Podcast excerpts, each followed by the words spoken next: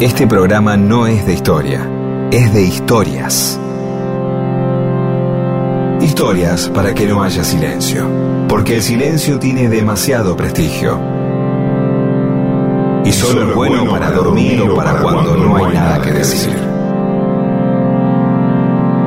Mundo disperso. Historias de la vida y todo lo demás.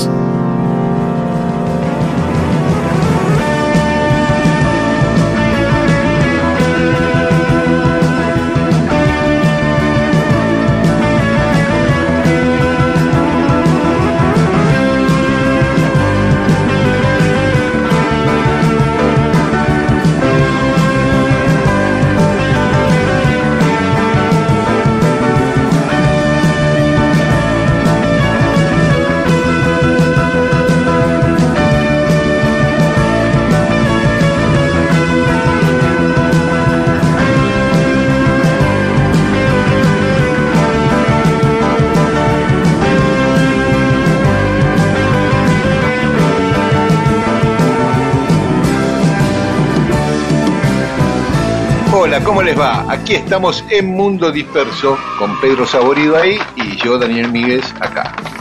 ¿Cómo anda, Pedro? Muy bien, por suerte. Y ahí, más allá... No, me siento muy, muy... Ah, por eso, aclarar quiénes están. Claro, ahí está Eamon, Paula Weintraub y Olivia tiene. Muy bien, ahora sí. Que también van a estar el 30 de abril acompañándonos en la Feria del Libro. Después vamos a confirmar bien el horario.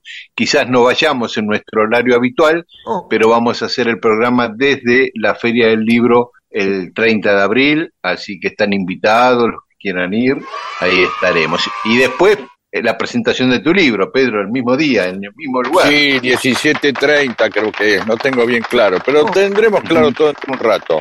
Ah, y también les voy a decir en dónde voy a estar en Café Berlín con Rep. Dale, ¿dónde? ¿Cuándo? Eh, En Café Berlín el 29, después les doy bien la- a las 20 horas. Está todo un, un montón de dispersiones e inexactitudes. En un rato les doy Oh. todos los datos. Pedro va a estar el 29 de abril en el Café Berlín y nosotros haciendo el programa en vivo en la Feria del Libro el 30 de abril, después le vamos a dar la hora y Ah, Pedro no, feria- ese 30 de abril presentando su último y libro. eh, Eh, sí, el historia- último, no, el último que hice hasta ahora. eh, sí, sí, el último de los que editó. Sí. Exactamente. Eh, y la Feria del Libro sí, se hace, sabemos dónde es. Es en la Sí, rural, eso sí. capital federal. Eso por ahora está todo bien. A la única certeza. La única certeza. Mirá, fija bien. Y también quería saludar, porque el domingo que viene va a ser muy tarde, muy lejos, desearles que tengan un lindo día a dos amigos que cumplen año esta semana. Pedro Saborido, pasalo lindo Pedro esta semana, y Alejandro Fabri, que cumple el 28 de abril. Claro, Fabri, que seguramente es una, una de las pocas, eh, creo que es la, la- el único fan de los Hollies, de, de Hollies que conozco. Sí, yo también. ¿Entendés? Es más Sí. fácil encontrar eh, otros hinchas de determinados clubes, no voy a decirlo ahora, pues se enojan. Porque yo cuando Sí. conozco a alguien de determinado club, no lo voy a decir, no, sos el tercero que conozco, y pero el, el otro piensa que yo estoy gastándolo o algo. Claro, Porque, claro, bueno, claro. son menos, qué sé yo. Hay clubes que es más fácil encontrar hincha y clubes que es más difícil, pues son menos. Listo, no es nada dramático. Pero si hoy Claro. sos el segundo hincha de Alto Civi que conozco. Eh, Claro, bueno, ¿qué me querés decir con eso? Pues claro, bueno, no conozco tanta gente, entonces. Claro. En algún momento del programa vamos a escuchar a los Holly. Y mm, otro tema que estuve indagando es que dos oyentes nos preguntaron en- con poco tiempo de distancia si es verdad que Gardel había estado preso en la cárcel de Ushuaia, porque siempre estuvo esa versión. Y un historiador de Ushuaia dice que estuvo en 1904, cuando tenía 14 años. Y estuve indagando un poco en eso y parece que no fue así. Primero que eh, si era menor no estaba en la cárcel, sino en un edificio que se llamaba la Alcaidía, que estaba ahí en el centro de la ciudad y no, no en la cárcel. Bien. Pero, qué, qué desilusión, eh, ¿no? Para mucha gente de Ushuaia que está escuchando en este momento. Sí, hay- hubo un par de historiadores que, que se metieron a fondo con ese tema. La confusión parece venir que había un Carlos Gardere preso en la cárcel de Ushuaia. Incluso Felipe Piña, que hizo una exhaustiva investigación sobre Gardel, una biografía, también dice que no estuvo preso en Ushuaia. En lo que sí estuvo preso en otro lado cuando era adolescente, que fue en Florencio Varela. Estuvo preso en Florencio Varela cuando tenía 14 años. Un día, nada más, un par de días. Se había escapado de la casa, se había peleado con la madre, andaba vagando por ahí y lo, lo llevaron a la comisaría y después este, lo fue a buscar un amigo de la madre que en, el, en, el, papel de la comisaría dice retirado por su padre en los archivos. Uy, qué quilombo que arma eso. Padre. Entonces, no, no, pero, también qué bolón. ¿no? Sí, sí, pero habrá ido el tipo para decir, para no dar tanta explicación, habrá ah, dicho, sí, padre, qué sé yo, anda dando vuelta. Uy, ¿dónde nació? En Uruguay. Uy, ahí armó todo el quilombo. Así que bueno, eh, esas dudas que tenían o esas, eh, esas preguntas que nos hacían los, estos dos oyentes, creo Le pasó como al, papá de Lennon, de alguna ¿Eh? manera, ¿no? O sea, una confusión con el papá de Lennon, que Lennon, el papá de Lennon llega a Buenos Aires como marino, estaban buscando a otro Lennon y lo metieron en cana, así que formamos parte de la vida de Lennon, nosotros como... por un error. Bueno, y también lo de Gardel lo desmiente Joaquín Sabina en esta canción, donde canta Cherry García con Joaquín Sabina. O se dice que canta Charlie García. es una versión. Es una versión que dicen que canta Charlie García. Es mentira que sepa lo que quiero. Es mentira que cante por cantar. Es mentira que sea mejor torero con toros de verdad.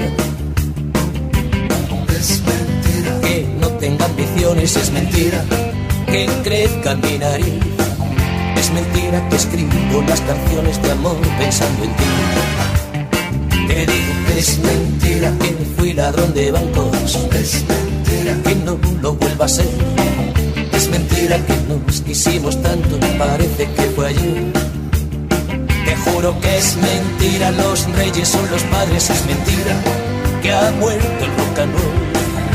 Mentira que sepan a vinagre los besos sin amor los besos sin amor. Para mentiras de la realidad, promete todo pero nada te da.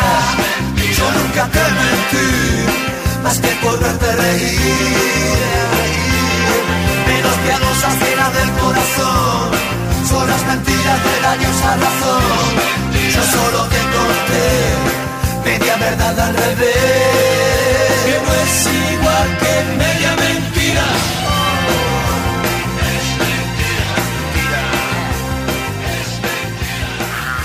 Si las cosas ocurren o ocurrieron y vos no lo sabés, entonces para vos no existen.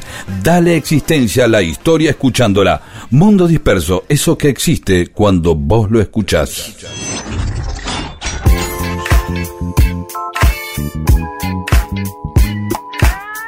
Seguimos en Mundo Disperso. ¿Sabes, Pedro, que la ley que establece que no se pueden poner nombres a las calles de personas fallecidas hasta que se hayan cumplido 10 años de su muerte, es de 1893. Se estableció en 1893, decía el decreto, con el objeto de evitar designaciones de imprevisión y abusivas que no resisten muchas veces el juicio reposado de generaciones posteriores. Entonces, Está bien, es evaluar este tipo que pasó, si lo tenemos que homenajear, ahora nos parece nos impacta mucho lo que ha ocurrido, pero resulta que si lo ponemos a pensar bien no vale la pena. Exactamente, el juicio reposado. Es decir, ya en esa época, más allá de psicologías o no, que sería, estarían en ciernes, obviamente aún, desde otros lugares, desde otros estudios, desde la filosofía, ya había un análisis que eh, hoy podríamos decir que es desde el punto de vista psicológico, ¿no? Que habla de que en una forma eh, emocionalmente, en un momento de intensidad emocional, el raciocinio es algo del que luego se puede dudar, ¿no? No, no, no se piensa bien. Entonces, después de vez, che, le pusimos el nombre de esta calle. Resulta que ahora mirá quién es, pero debe ser eso, debe ser revisar el curso de la historia, qué pasó con ese tipo, ¿no? Claro. Pero después no lo cumplieron. Igual son excepciones las veces que no lo cumplieron. Sí, sí, sí, son excepciones, pero son unas cuantas. Eh, algunas el mismo año que, había muerto el tipo, ¿no? Por ejemplo, Amancio Alcorta en 1902, Quintana, el presidente Quintana en 1906, Luisa Bien. Espeña en 1907. Estamos hablando siempre de Buenos Aires, ¿no? Que Siempre que de nos Buenos importa. Aires. No, no es lo que nos importa, no nos pero- interesa. Es lo que tenemos a mano. Bien, Nos, sí. inter- nos interesa todo el país, pero es lo que tenemos a mano. Roque Sáenz Peña, el hijo de Luis, también en 1914, Luis María Drago. En 1907, Bernardo Dirigoyen y Carlos Pellegrini, y Carlos Pellegrini se llamaba De las Artes, mira qué lindo nombre, la calle De las Artes. También, no solo a políticos argentinos, sino a, a- a figuras extranjeras como ministro Brin, el ministro, el diplomático italiano, eh, que le ayudó a Argentina a comprar eh, barcos de guerra, Humberto Primo, el rey de Italia, que lo mataron. en Nunca un entendí por Cuando alguien lo mataba a un anarquista, nombre de calle, al toque. Por Claro. ejemplo, Humberto Primo. Por ejemplo, un escritor español, José Canalejas, que hoy es Felipe Vallese, la calle. Con eso que te decía de los anarquistas es así, eh, Ramón Falcón, General Serri, dos policías que murieron en el enfrentamiento cuando mataron a, a Severino Di Giovanni, Ferino García y, y Domingo de Dico. Claro. Pero más curioso es a gente que le pusieron el nombre en vida. Y el más notable Ajá. es Bartolomé Mitre. La calle Está Bartolomé. Mitre Sí. eh, le pusieron ese nombre que era la calle de la Piedad, porque está ahí la iglesia de la Piedad, se la pusieron en 1901. Así que Mitre vio, anduvo por la calle de Mitre. Como Maradona. Eh, eh, no, Maradona se la pusieron después que murió. No, sí, pero el estadio, ¿cuántos estadios ya se llamaban Ah, Maradona? sí, no, estadio sí. Bueno. estadio Maradona, estadio No vale Bielsa, estadio Por eso. Tapia. Sí, Sí, por sí, eso sí. no, no es que, digamos, el homenaje en vida, también se valora el homenaje en vida.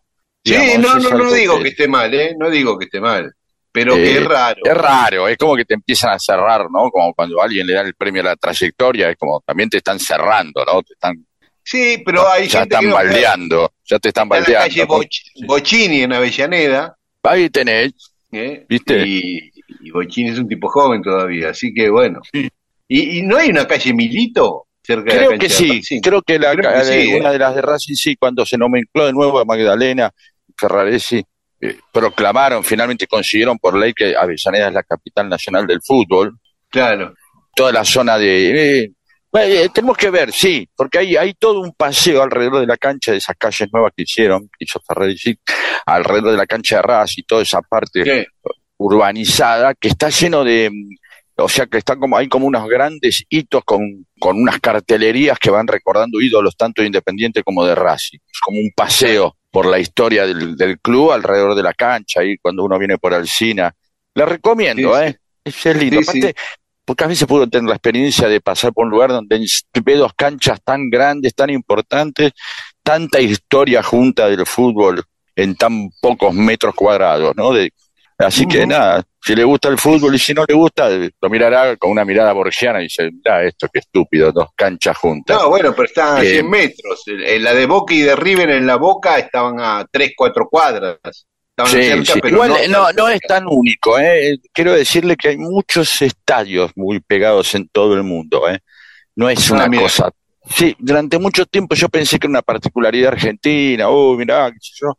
Eh, y no, no, no, no es una rareza. A veces los, eh, los argentinos y las argentinas tenemos eh, como una idea de que somos únicos en, en, lo, en lo mejor y la- muchas veces, la mayoría de las veces en lo peor. Pero no, no, y en las cosas insólitas. Porque desde un punto de vista, mirá qué amor que hay por el fútbol, que tienen dos canchas y otro ya es un monumento al, al- al- a la impracticidad. ¿Por qué dos canchas y eso? Bueno, pasó en La Plata que quisieron hacer el estadio único en La Plata y lo único que no lograron es que sea único. Sí, que no es de nadie, no juega nadie. Ya no se juega el fútbol, a ver, se hacen recitales y todo tipo de actividades, porque Estudiante de La Plata dijo, nosotros queremos tener nuestro estadio, y Gimnasia dijeron, nosotros queremos nuestro estadio, ya, y fue.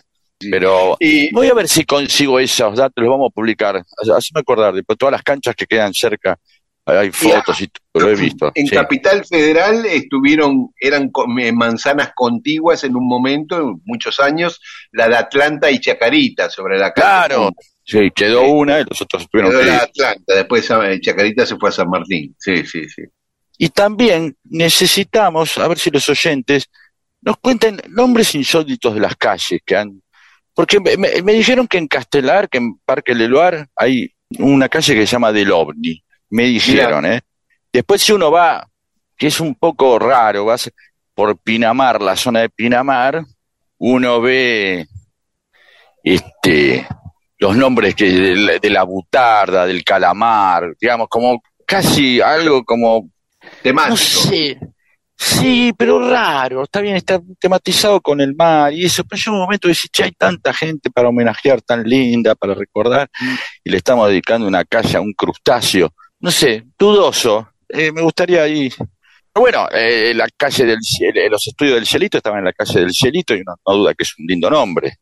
Sí, la calle sí, del sí. Cielito.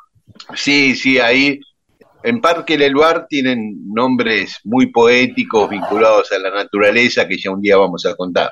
Por supuesto, sí, de eso se trata este programa, todo lo que un día vamos a contar. Soy mi propia religión, mi soberano, yo me enseño Pretendo ser real y todavía soy un sueño. Soy mi propio enemigo y me importa la derrota. Tu mirada se me nota, es mi cáscara y mi ropa. Yo soy, aún no soy mío y aunque quiera ser mi dueño, envejezco y me hago grande y todavía no me tengo. Soy mi dolor soy mi condena, soy el veneno de mis venas, soy mi remedio, soy mi cura, la enfermedad es mi cordura. Tengo duras las pupilas, tengo corta la mirada. Y si en el fondo hay algo bueno, lo imagino, no lo veo. Tengo celos, tengo envidia, tengo bronca y me lastimo. No piensen que soy humilde, yo solo me subestimo y aunque me parezca a todos y me confunda con la gente, soy como nadie, soy diferente, soy mi maestro, mi referente, soy. Lo que siento, lo que me pasa, eh, ese es mi templo, eh, esa es mi casa, soy como nadie, soy diferente. Yo soy mi Dios, mi referente.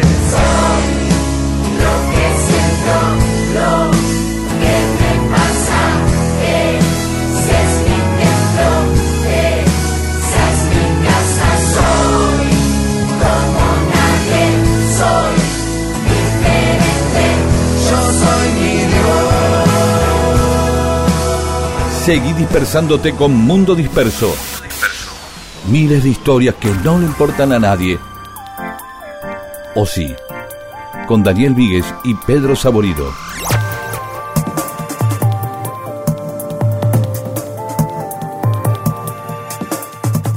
El otro día hablábamos en Mundo Disperso a propósito de esas marcas de gaseosas que son raras o que ya no existen. Lo, lo decíamos por la Fanta que había sido inventada en Alemania. Y vos dijiste, Pedro, y, y la Mirinda, ¿te acordás de la Cruz? Mirinda, busqué Mirinda. Fue inventada en España la Mirinda en 1957, Ajá. una compañía española que después se la vendió a la Pepsi. ¿Y sabes de dónde viene el nombre? Porque es raro Mirinda, ¿no? Suena. Sí, puede ser Miranda, parece el nombre de una mujer, o no sé, o es un nombre compuesto, no lo sabemos. A ver. Es un nombre en el idioma esperanto, en esperanto. Ah. ¿Qué significa maravilloso, sorprendente o admirable? Mirá vos. Yo iba a decir, bueno, algo de mirar, algo de, de mirada de la India, qué sé yo, pero no, claro. jamás, este, bueno, pero es esperanto, el esperanto como idioma, no sé bien cuáles son sus raíces, una vez me lo habían explicado, pero bueno. Sí, sí entonces... es un poco de, de, japonés, un poco de las lenguas latinas, alemán, inglés. No, y me llamó la atención los gustos, ¿no? Porque según los países hay gustos que para nosotros serían exóticos, ¿no? Siempre hay como aventuras eh, en las bebidas. Hace poco en, en Uruguay todavía eh, hay té helado. Ah, el mira. té frío. Acá hubo Sí. el iced tea. Sí, hubo durante sí, tiempo. Yo era un fan de eso. Me gustaba. De durazno había, de, cosas. Pero son épocas y es el problema del tipo que finalmente encontró algo ahí. Pero no es del gusto masivo. Voy a Tucumán y encuentro la, la mirinda manzana y digo, esta es la bebida de mi vida. ¿Qué, claro. hago? ¿Qué me mudo? ¿Qué me compro? ¿Me hago traer? A mí me Sí, pasa con sí, unas sí. galletitas uruguayas que se llaman Bridge. eh, y cada vez que voy a Uruguay este, me traigo dos, eh, 20 paquetes. Pero ah, me refiero a eso, ¿no? Esas cosas que son de gusto, uno, uno de pronto encuentra algo, pero bueno, resulta que te gustó algo que al resto no. Como la pizza en cono. ¿Vos sabés que Claro. había una pizza que era en cono? ¿La probaste vos? No, no, ni sabía que existía. existió la pizza en cono, creo que en algún lado debe haber, todavía que era un, como un cucurucho hecho con la masa de pizza y adentro, eh, donde en vez del helado, estaba la mozzarella y el jamón, o el tomate. Pero ponerle que alguien agarró y dijo, ya está, tengo que comer pizza en cono toda mi vida. Mi placer, mi goce, está, y nada, listo. Do- dos meses después fracasó y vas a ese lugar y no hay uno que vende eh, cosas de Ucanuba, qué sé yo, para los Y si perros. te- y fuiste. Claro. Y si te gusta la mirinda de papaya, puedes ir a tomarla a Bolivia, que existe la mirinda de papaya. Claro, ni siquiera sé lo que es. Sé que existe la papaya como, pero fruta, pero no Sí. podría recordar el gusto. No, Sé que los tampoco. gustos se pueden recordar, ¿no? ¿Hay recuerdo de los Sí. gustos? Se- Sí, se- sí, o los olores, sí, uno ¿no? recuerda los olores o los tiene que volver a sentir para... Ah, no, me No parece que lo volver a sentir, claro, no es Claro, imagen. vos tenés la referencia, esto tiene olor a, pero no, no hay recuerdo de... No. Como no hay imitación, ¿viste? Un tipo no puede imitar un olor, un tipo puede imitar un sonido, puede imitar una cara, sin Carrey Claro. puede imitar una cara, pero decir un tipo, imitame un olor, Sí, imitame un gusto, bueno, puedo hacer que Sí. parezca que con otra cosa, pero... claro. eh, así que bien, cierto, bueno, ¿eh? y entonces, Gran reflexión. Eh, es la hora, es la hora los domingos, ataca esto, sí. en China tenés de, manzana verde, en Eslovaquia tenés mirinda de pera, Ah, en Honduras tenés mirinda de banana, ah, una gaseosa de banana, jamás se me había ocurrido eso. ¿viste? Sí, Y en. México, Sí. mi- mirinda naramango, que es mezcla de naranja y mango. Ah, está muy bien, eso. Sí, eh, funciona esa mezcla, eh, te lo digo. Sí. En otras bebidas que he tomado, que son más de cajita, los jugos bajios, esas Claro. cosas. Claro. Y Sí. en Rusia, mezcla de pera y ananá. Interesante. Sí. Y después la mirinda me llevó a la crush. ¿Por qué se llama crush? Y es una onomatopeya en inglés del ruido de destapar la, la gaseosa, de sacar la chapita, hace crush. Cruz- Ah, sí, Jamás se me hubiera ocurrido. Pero está muy bien, si les parece que es así, este, Y debe ser también así. tiene en algunos países gustos exóticos. Para nosotros, por ejemplo, crush de sandía en Colombia. Ah, la sandía eh, no es un gusto tan potente como para que lo tenés que concentrar, supongo, para hacer un jugo. Claro, Siempre claro, parecer sí. aguado. Es Sí, como un claro, gusto sí, leve. es. Este, Claro. Siempre que a mí me voy a los, a, lo- a los supermercados chinos donde compran los chinos, ¿no? Los supermercados chinos donde compramos los que no somos Sí. chinos, que vas al barrio Sí. chino y hay un supermercado chino que vende cosas chinas para chinos. O sea, todos No, productos no, de. China. Importado, Una- sí. Sí. Y una cosa son el, el melona, la melona o el melona o algo así. Son como unos helados o gelatinas de melón. Son fans. Ah. O sea que Mirá. es como algo muy, claro, no va a encontrar el clásico de frutilla, qué sé yo. Hay frutas como la frutilla de la ananá que ha tenido contacto más a través de las golosinas que de la frutilla en sí, o de eh, la ananá en sí, ¿no? O la menta. Llega más a partir de los derivados y los productos que se elaboran con esos gustos que de la- precisamente del fruto o este en el caso de la menta supongo la hoja o el tallo o no sé qué original. Yo creo que Sí. gran parte de esas bebidas el consumo es consumo por curiosidad.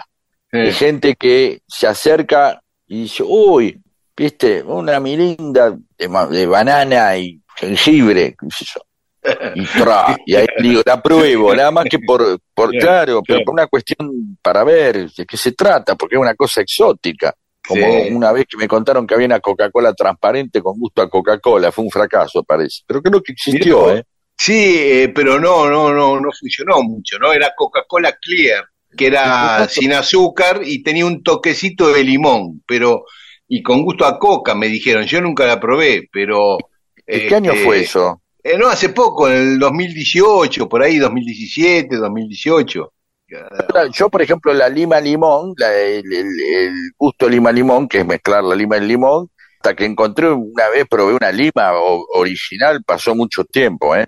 Claro, Este, a mí de lima solo no me gusta. Por ejemplo, la Sprite es de lima solo.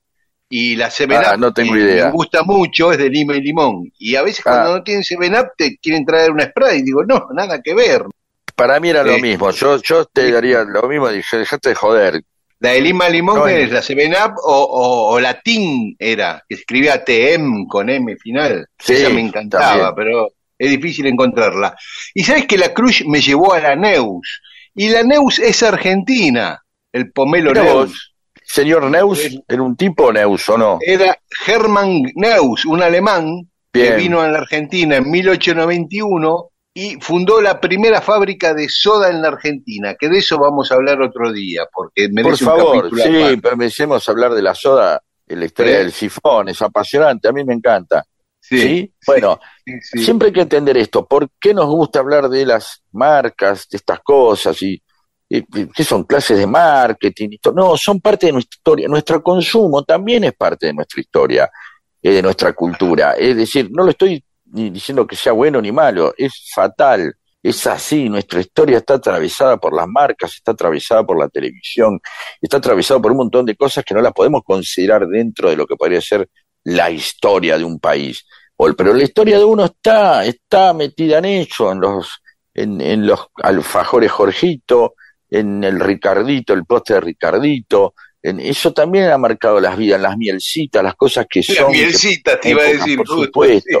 sí. Vamos a hablar también de las mielcitas. Vamos a pedir a los oyentes que nos digan de qué, qué golosina, que nombren sus golosinas favoritas y esas cosas, sin, sin ánimo, ánimo de melancolía, ¿eh? porque uno puede, yo Sí. tengo mis golosinas favoritas ah, en la actualidad, ¿eh? y están Claro. marcadas, eh, marcan mi vida, y no es lo mismo una bananita dolca que una Sturzenegger o de otras marcas. Claro. Uno gente adhiere, y lo que decís vos, no es lo mismo. Parte de lo que somos es también lo que consumimos. Monto Disperso, con Daniel Míguez y Pedro Saborido.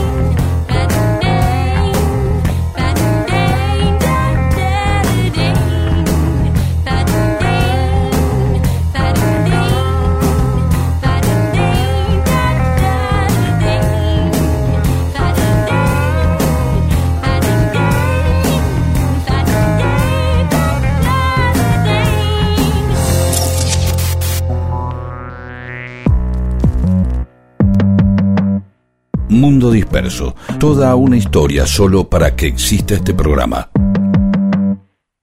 Mundo Disperso. Y en Mundo Disperso, cosas que pasaron un día como hoy, 23 de abril. En 1516, en Alemania, el duque Guillermo IV de Baviera redacta la primera ley de la cerveza, donde establecía qué se entendía por cerveza, para que no anden haciendo cervezas truchas y qué sé yo. Ah, Se llamaba- bien, o sea, es una especie de habilitación y contralor eh, ente bromatológico, no sé, legal, algo para Sí. establecer de qué se trata cuando se, qué es lo que va a Sí. vender cuando vende cerveza. Sí. Eso, le- ley de pureza se llamó, la ley de pureza. Y establecía que para elaborar la cerveza solo se podía utilizar agua, malta de cebada, levadura y lúpulo. Está muy bien, o sea, el tipo ya ponía la receta y cerveza es esto. Si ya le empiezan a poner una variación o alguien quiere algo que, parece cerveza o tiene espuma, y eso ya el tipo establecía eso, la- las reglas de la cerveza. Sí. Está bien. Así que desde 1516 hasta hoy, en Alemania están celebrando el Día de la Cerveza cada 23 de abril.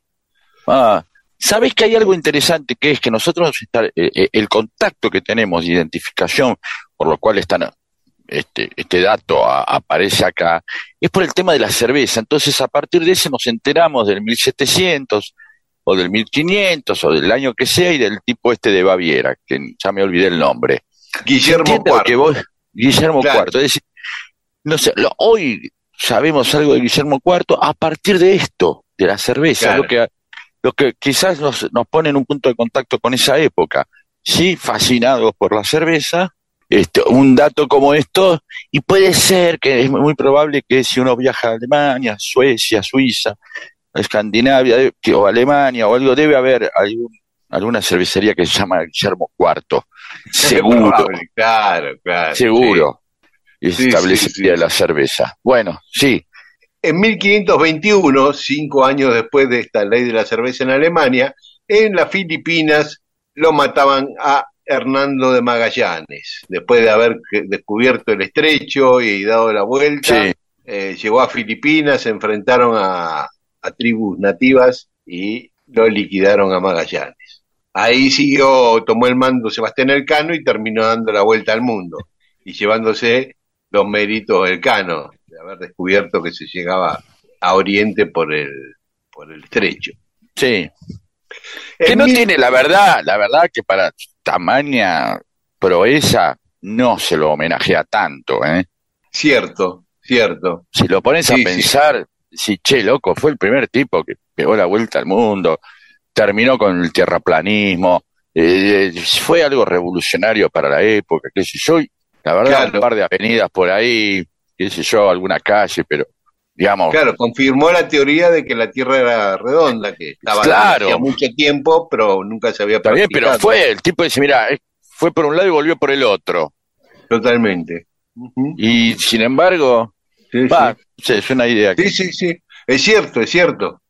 En 1917, en Madrid, comienzan a construir el subte, el subterráneo. Seis años Bien. después que en Buenos Aires. En Buenos Aires se empezó a construir en 1911 y se inauguró en 1913.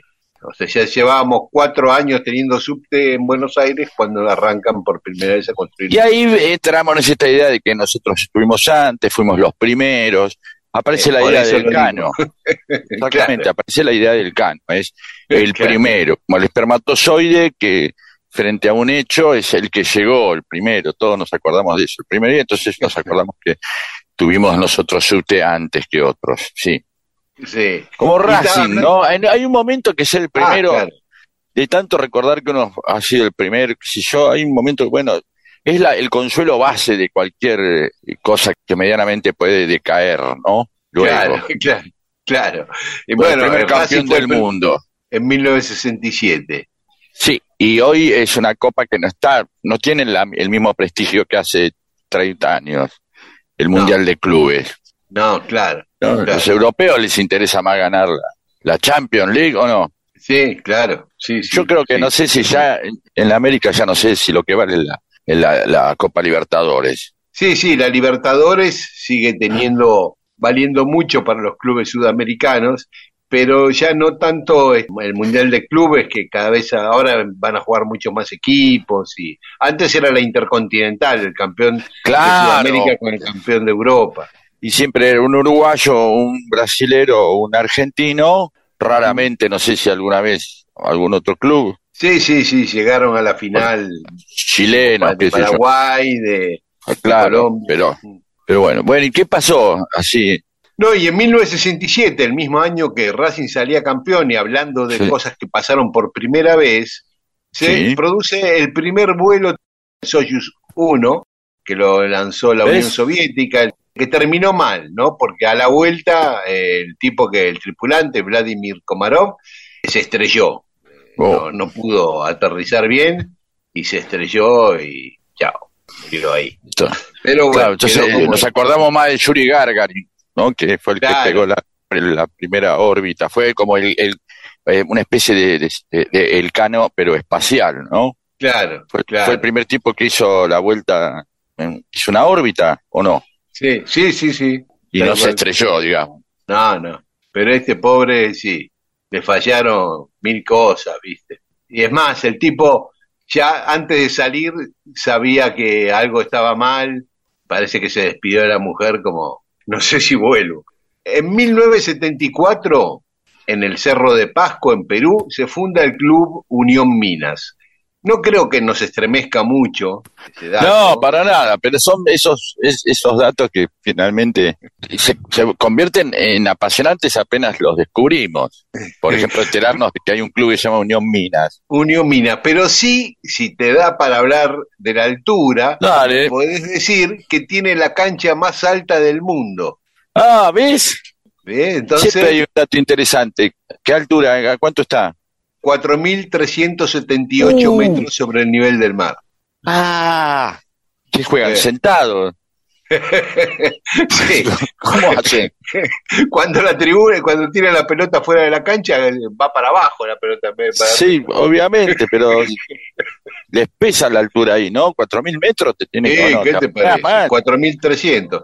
Supera al Always Ready, que es un equipo Sí. boliviano que juega la Copa Libertadores, que está en el Alto de La Paz, en Bolivia, y tiene la cancha a 4.150 metros, o Oh. sea, 200 metros menos que el Unión Minas. Sí, Pero también, todos la cabeza quemada, por eso se la pasan, se la pasan diciendo Wade Freddy, porque Claro. están como drogados, tipo. Ya que todo bien, todo, Sí. todo va a salir bien. Sí, sí, siempre bien. listo, ¿no? Eh, siempre listo. Algo ahí, sí, sí, siempre listo viene a ser, ¿eh? Eh, Pedro, paramos y después seguimos porque hay más, más cosas que pasaron un día como hoy. Perfecto, a eso nos dedicamos, a parar y seguir.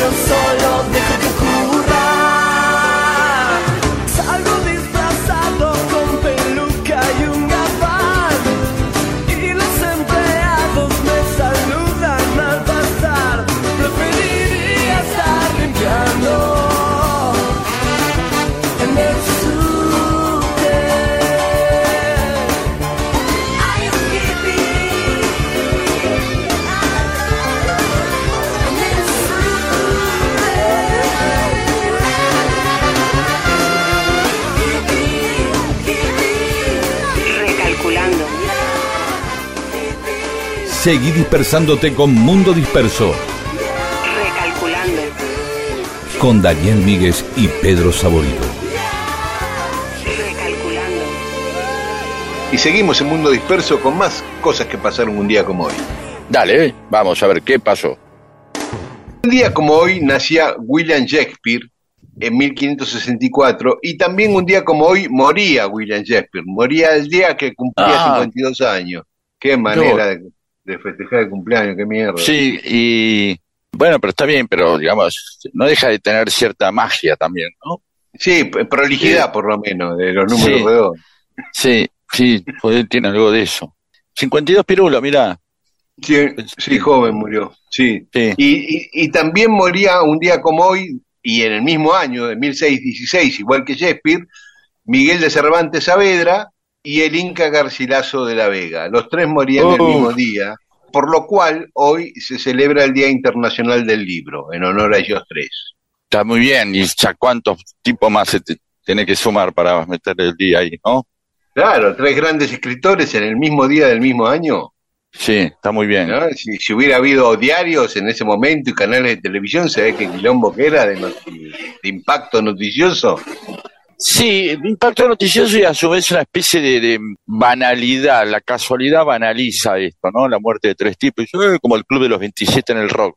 Finalmente Sí. banalizan la muerte, ¿no? Eh, el sí. dato, la curiosidad sobre eso, eh, la rareza, o este, banalizan lo que ocurrió. Che, se murieron tres tipos. Un Claro. familiar de, de Cervantes, a mí que me importa que se, que se haya muerto a mí me, claro, boludo, se murió mi tío y vos me vas a decir, "Eh, ¿sabes que también se murió? Sí, y todo. claro. Que, bueno, Lo que para vos es un entretenimiento, para mí es la muerte de un ser querido, imbécil. Perdón, eh, estoy pensando en los términos que Es el así, sobrino de Cervantes. Sí, es así, es así. Y un día como hoy nacía Shirley Temple, la actriz estadounidense, Cacho Sí. Fontana, Roy Orbison, podemos escuchar un tema de Roy Orbison para recordarlo. ¿no?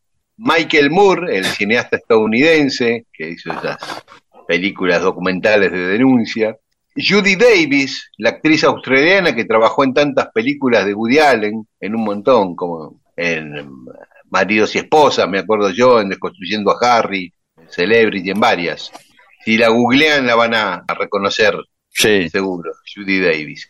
Eh, un día como hoy también nacía Alicia Zanca y un día como hoy nacía Miguel Rep, está cumpliendo años Mira Rep, qué bien, feliz cumpleaños, Miguel. Daniel Pedro, ¿qué tal? así que un gran abrazo a Miguel, el querido Miguel Rep. Exactamente. Muchas, muchas gracias. Que después al final les voy a contar que vamos a estar con un rep en el Café Berlín. Sí, pero se los voy a contar después al final del programa. Dale.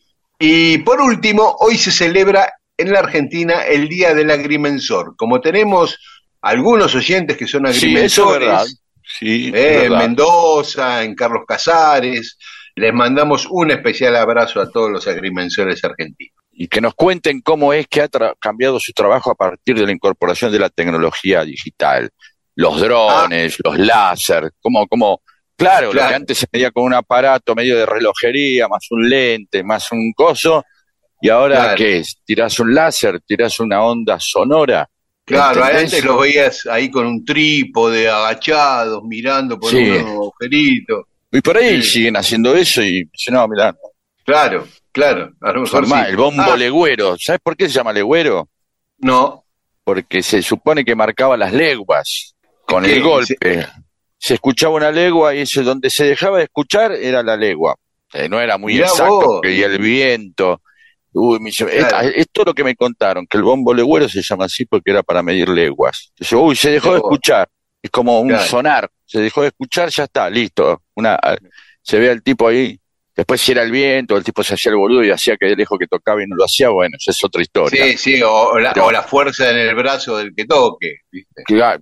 Sí, eso hay que ver el, y el, el diseño acústico, pero bueno, más o menos. También, claro, pero en esa época, decir, bueno, eh, eh, medí la voz. Claro, claro. te van así a hablar de afuera. Tipo está midiendo un campo en medio de la pampa, que no sabe si lo van a atacar los, una banda de indios, lo va a atacar, qué sé yo, o roca, o al revés, está roca, ahora viene Sí. roca, me culean, qué sé yo, no sabes. Y bueno, hay que ver el volumen del bombo. Anda a medir vos. Sí, siento que a veces uno es el amigo del peluquero en la vida, ¿viste? El amigo del peluquero. Yo he dejado de ir a las peluquerías, lo he contado. Yo he dejado de ir al peluquero por muchas veces por los amigos de los peluqueros. Porque yo me estoy cortando el pelo totalmente indefenso. Eh, ahí abajo de la sabanita, como, sos como una especie de, de flan con crema ahí tapado y vos con la cabeza asomando ahí afuera. Y, y estás ahí, viene el otro que tiene una lotería al lado o algo, o una mercería y no, está, no le está viniendo gente y se pasa al lado, se pasa al lado a hablar. Claro, estuve escuchando Quilmes Riestra y se ponen a hablar de cualquier cosa. Y, y, y a veces se cruza alguna ironía sobre el tipo al que le ¿qué, qué, oh, ¿qué le estás cortando el pelo al señor? Cuidado con este, eh, que dos por tres se le va la tijera y lo deja Van Gogh, lo deja como Van Gogh, juá, juá, juá. Y bueno, y entonces no fui más. No Contaba fui más, un me corto el pelo yo. De verdad. Sí, sí. Contaba un peluquero de Perón. Perón había cambiado de peluquero, va un nuevo peluquero, entonces el tipo le dice, ¿cómo le corto, general? Calladito, le dice Perón. Claro, por eso cambió el otro. El- qué bravo debe ser eso. calladito, córteme Claro. calladito. Está muy bien, sin hablar, está muy bien. Bien, el peluquero Bueno. de Perón. Vamos a hablar del peinado de Vita prontamente. Ah, ¿De dónde sale el ¿el rodete? rodete? Ah, dale, qué interesante. Así es. Porque cuando era actriz tenía el pelo suelto. Después vamos a hablar de dónde viene el rodete. Vas a ver Dale. otro día. Más sencillo de lo que supones. Every time I look into your loving eyes, I see love that money just can't buy. One look from you, I drift away. I pray that you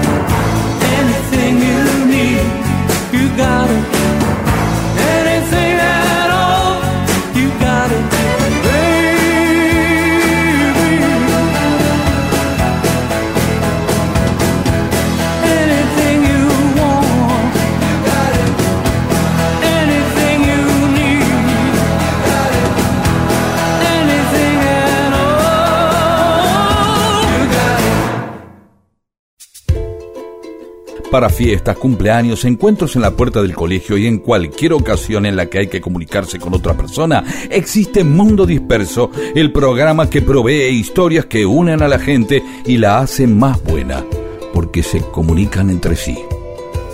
Y ahí charlan y se hacen amigas. Esto es Mundo Disperso, Mundo Disperso con Daniel Víguez y Pedro Saborito.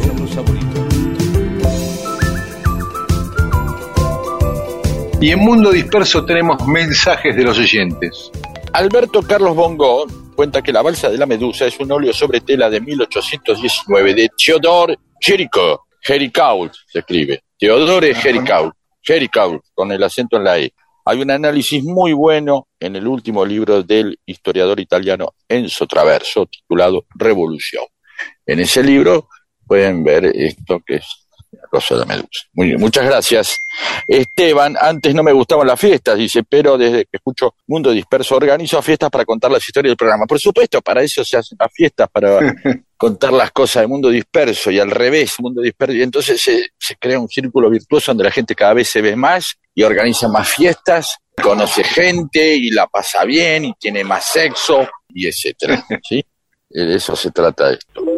Martín Ferreira dice, me parece que Luis Miguel le cambió el sentido a la letra original de la canción. Esta que dice, no importa lo que hagas, siempre estaré contigo. Y el mexicano le reprocha que no lo supo amar y por lo tanto que se las tome. Ay, no me acuerdo bien la letra, la verdad. Sí, sí, pero es el sentido contrario a la letra original. La letra original es solo quiero estar contigo y el otro le dice ahora te puedes marchar. Todo lo contrario. Bueno, debe ser algo meditado. Habrá dicho, che, pongamos una canción positiva. No, pero es al revés. La de Dusty Springfield es te amo, no, solo quiero estar contigo. Y el otro Ah. de- es de desamor, tomátela, le dice Luis Miguel, la letra de Luis Miguel. Qué raro, porque es una letra alegre, ¿no? Perdón, es una Pero- canción alegre, no una letra. No, Claro. entonces no es dramática, es como que están bailando diciéndole, ahora te puedes marchar, está bien. Claro. Bueno, está bien, Sí, está sí. con la alegría de que se les sacó de encima. Eh, bueno, hay muchas canciones que hablan de ahora soy libre, me siento mucho más fuerte sin tu amor. Claro, ¿Qué está diciendo el tipo? sí, sí. Está diciendo, en la canción todas dicen, "Ay, me siento bien con vos y esto me hace más feliz y qué bueno que me enamoré, estoy contento y vago el canto por la ciudad. Y el tipo dice, mira, me siento mucho más fuerte sin tu amor, la verdad me siento mucho mejor. Claro, sí, sí, tranquilo. sí. Y con una música bailable. Sí, sí. Sí, totalmente. Mario Pergolizzi, los escucho desde Orlando, Florida, por Spotify. Los descubrí hace muy poco, el mejor hallazgo del año. Bueno, estas cosas. Voy escuchando el programa eh, para atrás. Voy por el 2021. Claro, va escuchando para atrás para escuchar mejores programas porque está Rodolfo. Entonces, después- Claro, sí. Así que bueno, siga escuchando para atrás. Gracias por acercarme a mi tierra. Bueno, gracias. Oscar Eleuterio Saga Z dice el domingo pasado Radio Nacional cubría las elecciones de Neuquén y Río Negro. Temí no escucharlos por un rato, pero a las 12 pusieron el programa. Sí, claro, estaba la cobertura, pero obviamente era el momento de todos los fiscales y la gente no fue a votar, que es al mediodía, bajó la asistencia y estuvimos nosotros. Eh, Andrea Lolo Villegas, ¿cómo se extraña a Rodo? Único, querible, buena gente, generosidad y nobleza como pocas. Sí, claro, Andrea. Arbolito Vengador, escuché que Horacio Cobarcos es de Herley y quiere mucho a su- a- a- al barrio. Eh, Horacio Cabarcos, eh, sé que no sabía, pero es- sé que es un, no sé mucho de tango, pero es un, un gran contrabajista, famoso contrabajista de tango. Así que bueno, otro más de Herley. Desconocía el dato, desconocía el dato. Trascendió Y- más por tocar bien el contrabajo que por ser de Herley, ¿no? Obviamente. Sí, sí, sí. Así que, digamos, no se olvide la gente de Herley que medianamente, qué sé yo, para ser conocido tiene que hacer algo en el mundo del espectáculo, por lo menos. Después puede ser un gran científico de Herley y no ser Claro. tan conocido. ¿Qué va a hacerle? Claro. Pero son las cosas. De paso quiero saludar a Andrea Gamarnik, como siempre, Claro, sí. científico de Herley, llena de premios, siempre. Pero más allá de los premios y los logros, aparte, de Herley e hincha de Lanús. Perdón, de Lanús Hincha de e hincha de Lanús, aparte. Que Sí, muy bien sí, al sí, fútbol, aparte. Sí, sí, sí. Futbolera. Un beso, Sí. Andrea, sí. Sobrina del gran Rafael Gamarnik. Diego Guadix, excelente programa, lo sigo desde hace mucho. Me hacen pasar a mí y a muchísimos oyentes grandes momentos los domingos. Bueno, gracias, Diego. No opina, no opina mucha gente así, que se dedica a Radio 10, El Plata, claro, Radio Mitre, Eh, más o menos. digamos, claro. mucha más Sí, gente. sí, sí. Pero bueno, nosotros queremos, los queremos a ustedes, ¿por qué? Porque como decía mi mamá, los quiero porque me quieren, ¿de acuerdo? Claro, Es negociación. claro. No se trata de andar queriendo a cualquiera, básicamente como mi mamá. Te quiero porque me querés, ¿de acuerdo? No sean cosas. No es que quiero a cualquiera, ¿sí? Bien. Sí. Eh, Frangel, ¿cómo no recordar a Rodolfo en la reseña de Almendra? Imagino sus comentarios. Sí, Rodo siempre nos contaba lo que se podía contar de Almendra. Eh, J. Cioni dice, ¿dónde nos puede escuchar? Los programas viejos. Bueno, si no está el podcast, lo puedes escuchar en Radio Cat. La gente me pide música. Bueno, escuchamos un poco de música y después va a haber más mensajes de los oyentes. Este es que lo escucho. sus ojos se nublan, buscando formas nuevas de ver, nuevas de ver, nuevas de ver, buscando formas nuevas de ver, el cimiento claro entre la las ubres del bosque alucinan en la niña otros puentes, lírica del sol.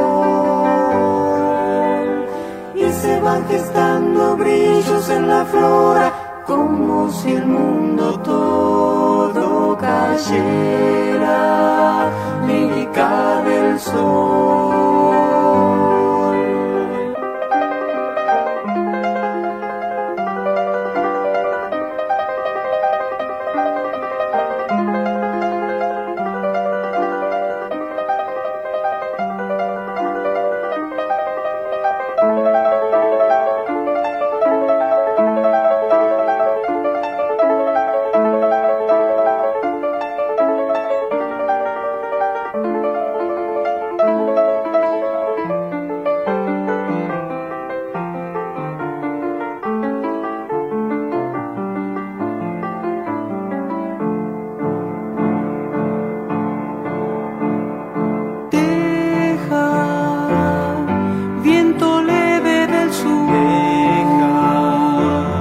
De zarandear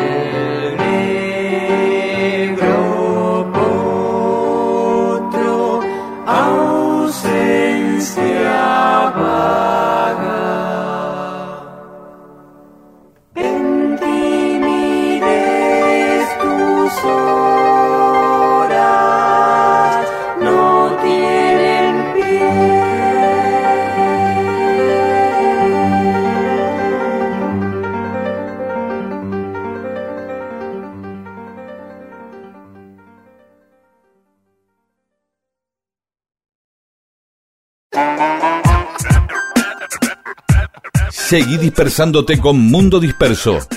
Miles de historias que no le importan a nadie. O sí.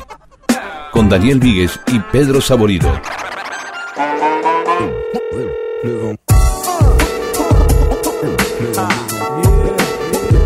Y en Mundo Disperso tenemos más mensajes de los oyentes. Dale. Lalia Mato, hermoso programa, los descubrí hace poco y estoy escuchando todos los programas desde Spotify. Y es un placer escuchar al gran Rodolfo García en los programas viejos. Mirá, lo que decías antes, Pedro, claro. Muy bien. este, no es lo que debería. Qué caliente me tenía Spinetta en ese entonces, en la época del Señor de las Latas, en 1970. Orlando Sosa, Sixto Palavecino, peluquero violinista, se encuentra con Jorge Cafrune, no con Atahualpa Yupanqui, como dije yo. Er- como dijo él, no Orlando, que nos había mandado el mensaje. Errar es humano. Disculpas, está en un suplemento de página 12 de 2006 el dato. Muy bien, gracias Orlando. Poemán el Juglar dice que lo más destacable de Anya Taylor Joy, la argentina, la actriz famosa mundialmente, es que conserva su acento porteño como si nunca se hubiera ido a vivir a Inglaterra ni a trabajar a Hollywood. Se parece a Messi que no abandona su acento rosarino. Y a mí también, que vivo en Nueva York, se me nota mi acento guaraní. Muy bien, sobre el payaso Plin Plin, Hugo que no, contestó algunas cosas que preguntamos sobre cine, pero bueno, no importa porque ese día justo no andaba con ganas de escuchar. Los mejores directores de fotografía de la Argentina nos dice, de América. Sobre la canción de Feliz Cumpleaños, he aquí un origen, parece. Y ahí nos manda un link en el que cuenta la siguiente historia, un link de Instagram que también vamos a poner. El conferencista y divulgador Alfred López sostiene que según el libro de récord Guinness, o sea, vamos viendo la cadena de gente que le va diciendo, che, yo no me hago cargo, lo dice, ¿no? Colás se le pasa Claro. a Alfred López en Instagram, y Alfred López, que es un conferencista, dice, según el libro de Record Guinness, la canción del cumpleaños feliz es la canción más popular y cantada de la historia. Se remonta a 1893, ya que dos hermanas, Patty y Mildred Hill, de Kentucky, Estados Unidos, compusieron una canción que se llamaba Good Morning y se la cantaban todos los días a los niños de la guardería en la que trabajaban. Porque eran maestras, entonces Good Morning to all, good, se cantaban a todos, ¿no? Good Morning to all, ¿sí? Buenos días a todos, bueno, así. Y un día, como era el cumpleaños de uno de los chicos, cambiaron la letra por el Happy Birthday to You, el Good Morning to All por el Happy. Y entonces le, todo, uy, qué lindo, qué lindo. Entonces, cada vez que cumplía años uno de los chicos de la guardería cantaban eso. Y se hizo popular y empezaron a todo el mundo a cantarla por las casas. Y en 1912, por primera vez se registró en un disco.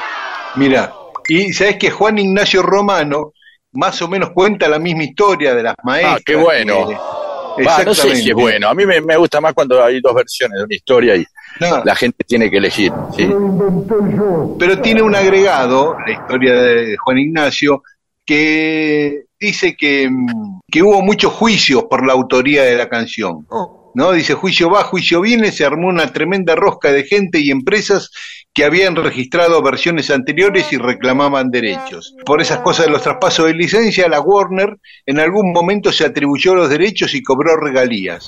Pero juicio de por medio, en 2015, Warner tuvo que devolver 14 millones de dólares en licencias que había cobrado.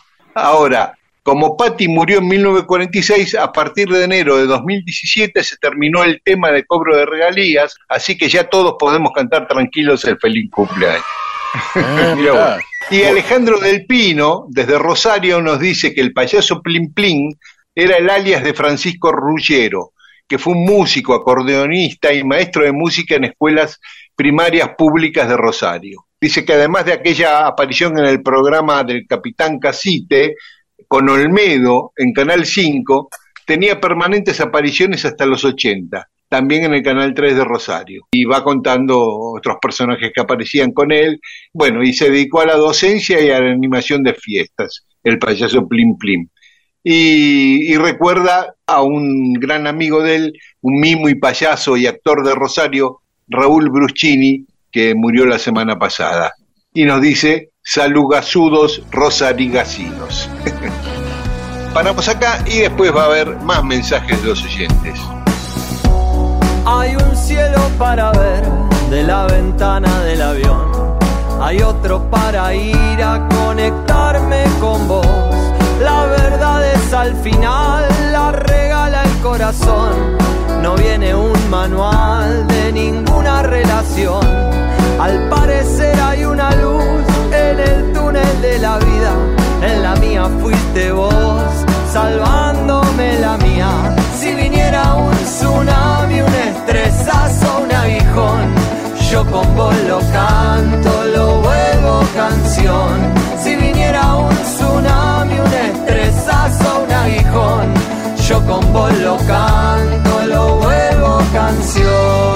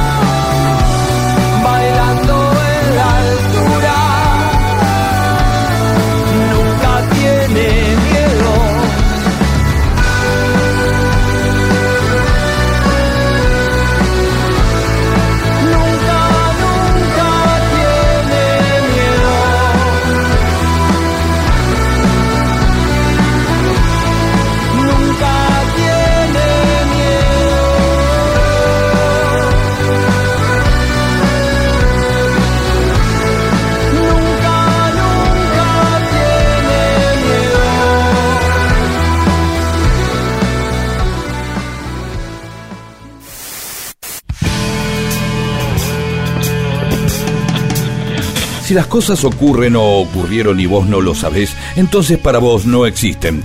Dale existencia a la historia escuchándola. Mundo disperso, eso que existe cuando vos lo escuchás.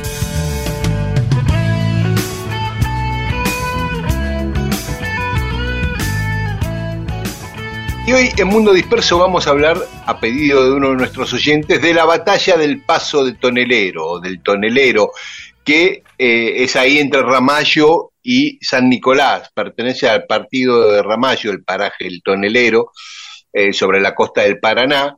Y fue una batalla que ocurrió el 17 de diciembre de 1851, cuando Mansilla, el mismo de la Vuelta Obligado, Lucio Norberto Mansilla, bombardeó a siete barcos brasileños que venían a invadir la Argentina para voltear a Rosas, ¿no? En apoyo a Urquiza.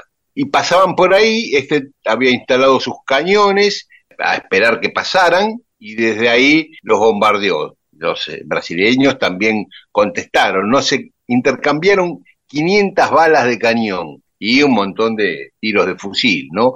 Los dejó muy maltrechos a, lo- a los barcos, algunos igual pudieron seguir porque iban para Diamante, Entre Ríos, y otros tuvieron que volver a Colonia donde habían salido, porque había también una gran flota brasileña en Colonia para bloquear Buenos Aires, incluso bombardear Buenos Aires si fuera necesario en caso de, de que en santos lugares no pudieran derrocar a Rosas en la batalla, en lo que fue la batalla de Caseros.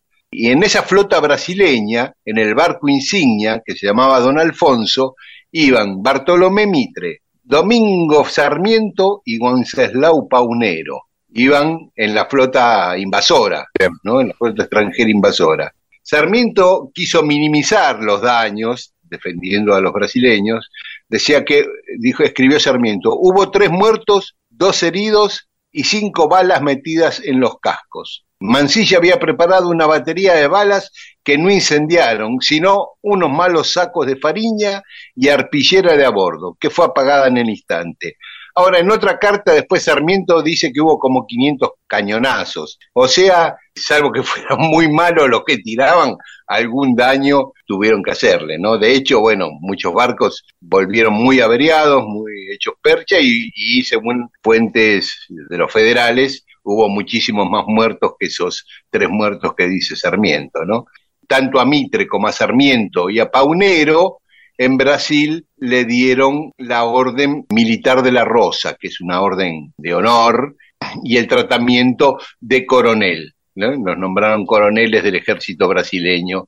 Así que, bueno, estos no- nombramientos honoríficos que le dieron a Mitre, a Sarmiento y a Paunero, el hecho que vinieran adentro de los barcos que venían a atacar a un gobierno argentino, es bastante vergonzoso, ¿no? Por eso un día vamos a contar la historia de Chilaver, que era unitario, pero que no soporta esa situación de pedirle Sí, ayuda a los extranjeros claro, para es- gobierno argentino.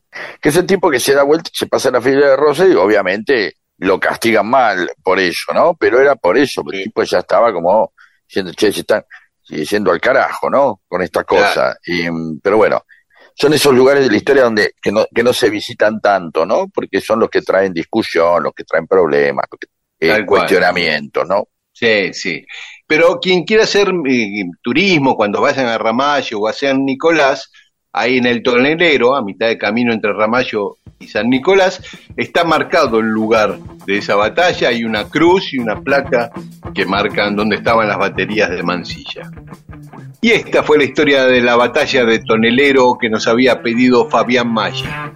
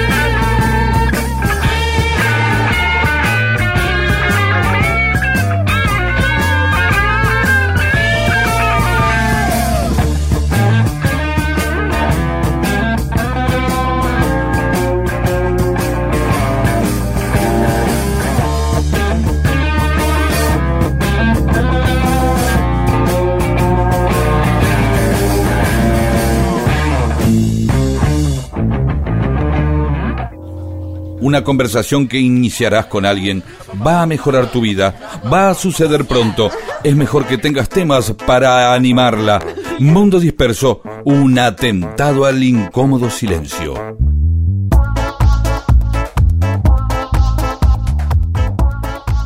Y seguimos con mensajes de los oyentes en Mundo Disperso.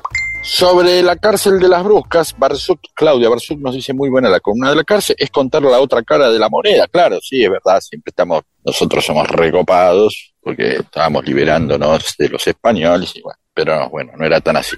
Y Marcelo Arambarri dice muy bueno lo de las bruscas y Tere Velasco, qué historia la de esa cárcel histórica, San Martín un genio. Y después pregunta si lo de Chaplin es una rareza o le gustaba el tango profundamente. No lo, no lo sabemos, pero al final del programa vamos a contar algo de Chaplin con otro vínculo con el tango. María Belén Zagarra sobre dice, Luces de la Ciudad, la película de Chaplin, tiene un título tanguero, es verdad.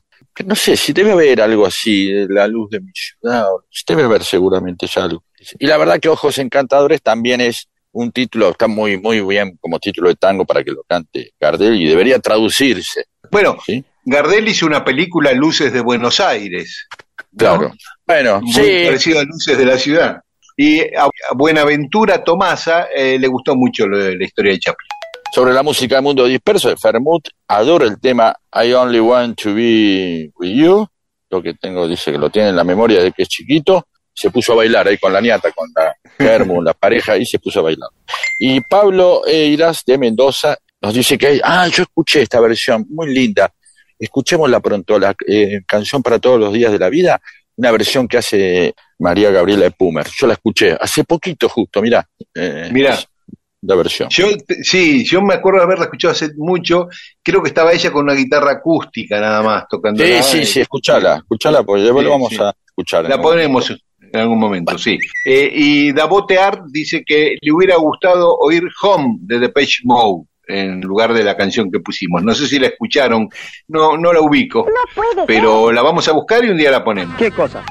Y Rodrigo Flores desde Salta nos pide algo del Cuchi Leguizamón. Sobre Matt Masterson, Rosario Martínez se acuerda que era Jim Barry, el protagonista de Matt Masterson, que también fue el detective millonario. Sí, la serie Ah. esa. Era el tipo que iba en un Rolls Royce y el título decía el detective millonario, una cosa así.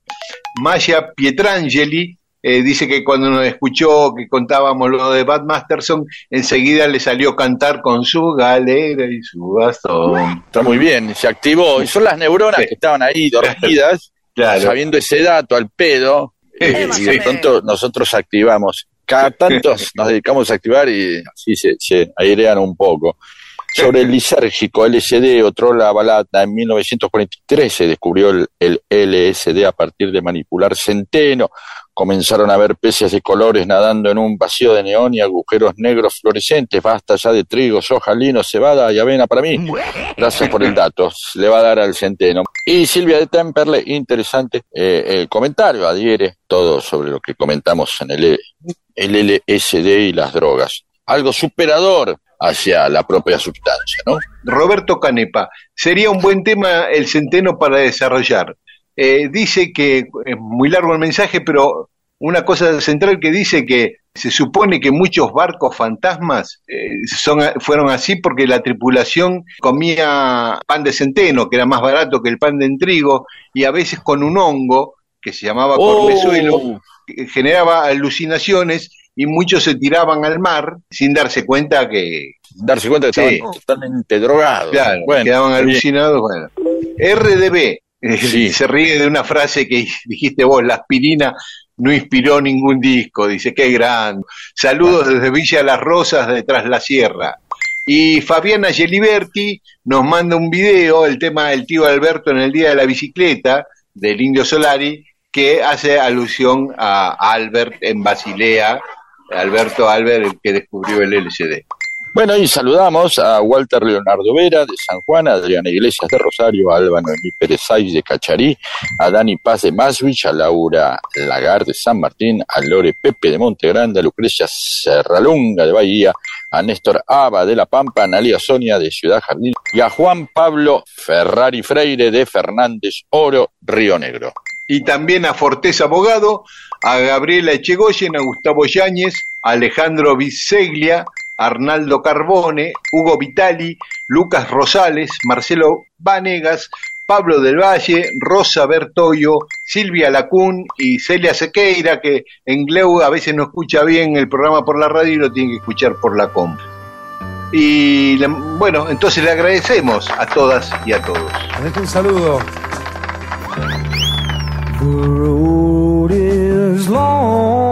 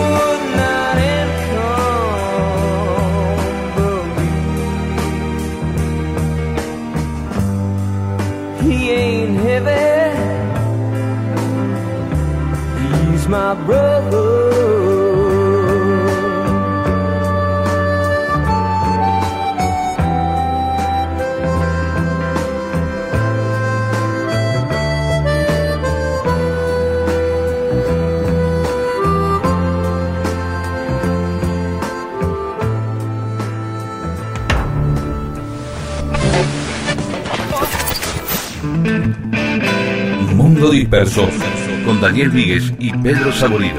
Todo lo que sucedió en la historia solo para que vos te entretengas un domingo a la mañana.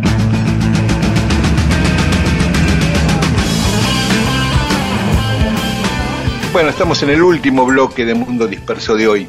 Eh, ahí los oyentes nos habían mandado unas fotos de, de Chaplin con Carlos Gardel, eh, porque un oyente preguntaba si a, Chaplin le gustaría el tango, fue una excepción ese tango que compuso, que habíamos puesto el, do- el otro domingo.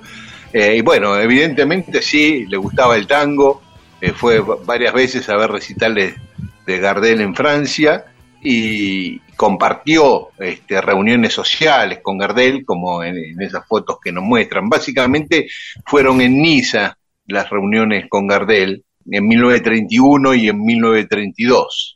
Bien, ese quedó impactado seguramente la reunión de Carlos y seguramente es esa cosa que otra vez nos ubican en el mapa, ¿no? Decir al fin, che, Chaplin conoció a Gardel y ya nos llena un poco más de, ¿no? De que estamos más en el Sí. mapa. Obviamente desde las hegemonías nos andan revisando a ver si Chaplin se juntó con Gardel alguna vez. Somos nosotros de la periferia los que necesitamos eso. Pero es hermoso pensar que- qué lindo que el tango también era parte o es parte de la cultura mundial, qué sé yo, y obviamente, seguramente Gardel cantaría y Chaplin escucharía ahí y nos estuviera diciendo, ah, son argentinos, no hay dudas, qué grandes que son los argentinos. Va, Claro. disfruta la música y listo, que yo no estoy pensando todo el tiempo. Sí, sí, sí. Si voy a ver a Sabina, que ah, de dónde que es español, qué grande España, voy a ver a Sabina. Pero bueno, Claro, no importa, claro. es parte de nuestra de nuestra identidad, necesita ser reconocida así y ahí está. No que nosotros hicimos películas cómicas mudas, sino que alguna vez Chaplin eh, compuso un tango. Sí, sí, y, y Gardel hizo películas. No Este, cómicas, con un no grandote que lo corría y le pegaba. Sí, Gardel tenía una amiga que era Sadie Barón Wackerfield, una millonaria aristócrata, que a través de ella conoció a, a- a Chaplin, ¿no? Se Ah, juntaban un par de veces en la casa de ella o en el casino que tenía el marido de ella, y dice que en un par de ocasiones, eran pocos, ¿no? Juntaban, no sé, 10, 20 amigos, Y, Claro. y, y Chaplin se mandaba algunos gags, hacía como una mini actuación y después Gardel iba y cantaba un poco. Ah, claro. ¿Viste? Cada uno. Y no me rompa mucho la bola, ¿no? Porque dice, eh, otra vez, Chaplin, revolea el bastón. o- este, y no. Caminá un ya poquito está, así. Ya está, camina de costado, sí. Y si estaba Lito Nevia le pedían la balsa y si estaba Spinetta le iban a la muchacha. Es así. Cual. Bien, vamos a dar los datos que nos faltan para la semana Sí. que viene. Sí, ya tenemos los datos. Domingo 30 de abril en la Feria del Libro, programa especial de Mundo Disperso a las 3 de la tarde. Un programa especial que va a ir de 15 a 16. Y como invitado especial va a estar Alejandro Ponlecica, va a venir a musicalizar Mundo Disperso ahí en vivo el domingo que viene. En la Feria del Libro, claro. Y a las 17.30 estamos con Rep presentando el libro Una historia de la vida en el capitalismo. No sé en qué sala, pero ahí se van a enterar, 17.30. Y ya la noche anterior, el sábado 29 a las 20 horas, vamos a estar con Rep en Café Berlín, es en San Martín 6656, ¿no? Dije bien, ahí por Ujú. Villa Devoto. Saquen la entrada si quieren el Live Pass. Live Pass ponen saborido, Rep o Rep saborido. Algo va a agarrar ahí, Live Pass, y ahí les va a salir para sacar la entrada a las 20 horas del sábado 29. Así que nos vemos por ahí, después el otro día en la Feria del Libro. Exactamente, y nos despedimos ahora, nos encontramos el domingo que viene, pero acuérdense en el horario especial de las 3 de la tarde, de 15 a 16, quienes nos quieran venir a ver o, y escuchar ahí en vivo, el programa de hoy lo pueden volver a escuchar esta medianoche en Nacional Rock 93.7. Chao, hasta el domingo. Yo no sé lo que sentí esa tarde que te vi. Otras cosas, fuiste mucho para mí. Yo creía en tus palabras, tu mirada me engañó.